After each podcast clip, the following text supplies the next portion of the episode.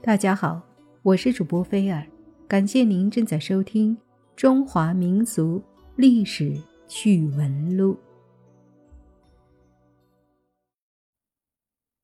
记得小时候看金超群主演的电视剧《包青天》，每当犯法的皇亲国戚和贪官污吏要被包大人送上断头台的时候，皇亲国戚和贪官们。就会疾呼：“我是皇上的谁谁谁，我是朝中大臣的谁谁谁，你无权斩我。”于是包大人冷笑一声，义正辞严、威武不凡地说道：“圣上赐我尚方宝剑，与我先斩后奏之权。见此剑，如见圣上。斩护卫，有请尚方宝剑。”于是，威风凛凛的展昭亮出宝剑，前一刻还不可一世，一副就算我罪大恶极，你能拿我怎样的皇亲国戚和贪官，一见到宝剑立刻蔫儿了。然后包大人一声开闸，坏人便人头落地了。于是，有人渐渐产生了一个这样的疑问。如果说尚方宝剑是可以先斩后奏的矛，那么是否有一面可以抵挡他的盾呢？想必大家应该想到了这面盾的鼎鼎大名了吧？没错，那就是免死金牌。如果有一天尚方宝剑要斩之人的手上刚好有一面免死金牌，那会是一种什么样的情形呢？是矛刺穿了盾，还是盾挡住了矛？我们先来看看尚方宝剑是何物，竟有如此大的权力，如朕亲临。历史上是不是真的有尚方宝剑呢？此剑既然名为尚方剑。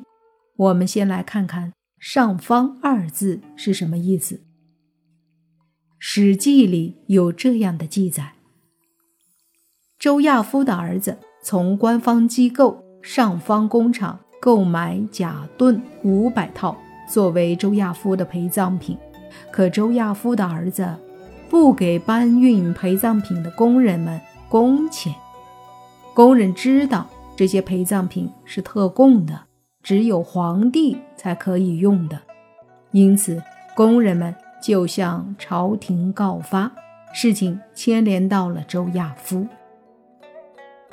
唐代著名的史学家司马贞在其著作《史记索引》中对此解释，说是上方所制造的器物只属于帝王专用的，周亚夫的儿子买了违禁物品了。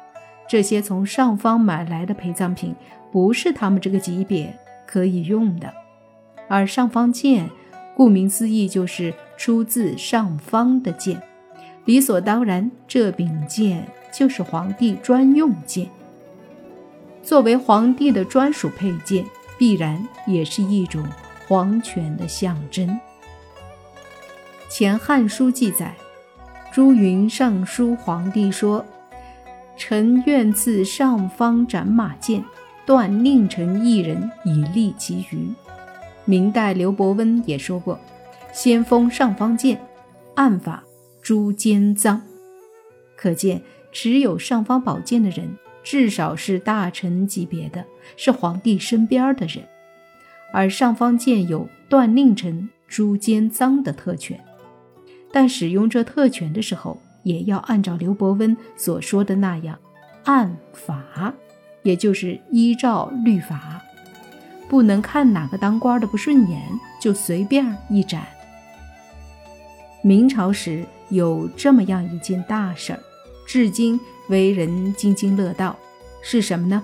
就是持有尚方剑的袁崇焕，在没有上报朝廷的情况下，斩杀了同样持有尚方剑的毛文龙。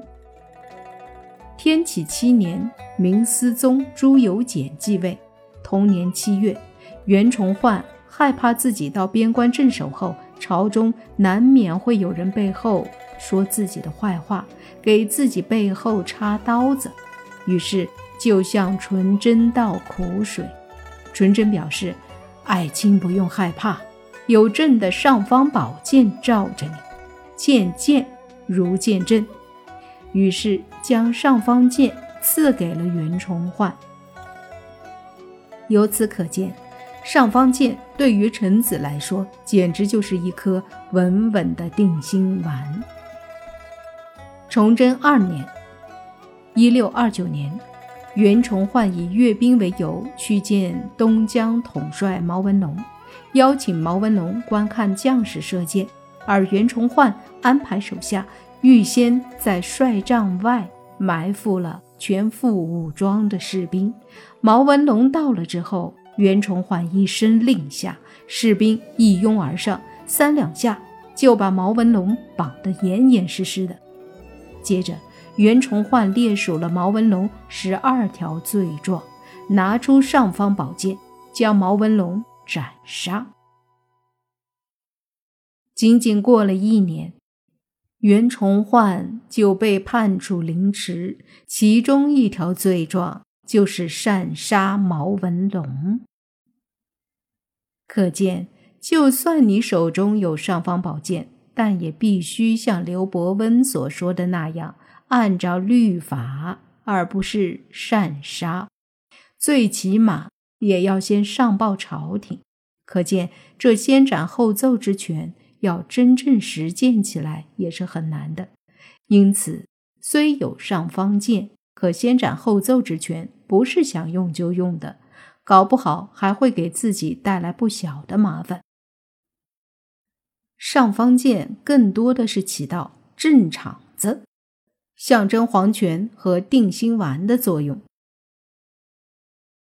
说完了尚方宝剑。接着我们来说一说免死金牌。免死金牌又是怎样的存在呢？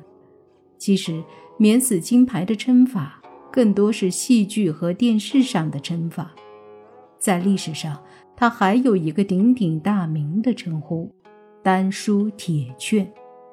丹书就是用朱砂写字，大家都知道，朱砂是封建王朝皇帝批注奏折的专用。铁券就是用铁制的凭证，《汉书·高帝纪》和《纪尊传》里最早都有丹书铁券的记载。铁券的形状一般是圆筒瓦形，上有金字。左券颁发给受券人保存，右券藏入皇家内府或宗庙内。遇到特殊情况，将左右两券合在一起。以检验真假，防止伪造。这就好比现在甲方乙方各拿合同凭证的意思。汉高祖刘邦建立汉朝后，为了巩固其统治、笼络人心，颁发给功臣丹书铁券作为褒奖。当时的铁券还没有免罪和免死等许诺。仅仅作为一种功绩和荣华富贵的凭证。到了明代，丹书铁券的制作、颁发、定级、功能等有了比较完整的一套制度。现存最早的丹书铁券是中国历史博物馆珍藏的钱镠铁券。据学者查证，这道铁券是公元八九六年，唐昭宗为嘉奖吴越王。钱镠讨伐董昌有功，特颁赐予钱镠的。此券由铁制铸成，形状犹如瓦块。铁券的主要内容是记载钱镠的功绩，因其对朝廷有如此功劳，所以亲庶九死，子孙三死，是皇帝赐给臣下的一种奖赏和信物。可见，不论历朝历代。丹书铁券的制造如何演变，记载的内容如何改变？铁券更多的是表彰受券之人的功绩，彰显皇朝的天恩浩荡。历史上还没有明确记载哪位大臣在皇帝要杀他的时候亮出免死金牌，就可以捡回一条命。朱元璋立国后赐予开国功臣的丹书铁券不在少数，可大家都知道，老朱杀起功臣来从不手软。被杀的功臣中有多少不是手中有铁券的？自古君要臣死，臣不得不死。就算你有铁券，也不好使。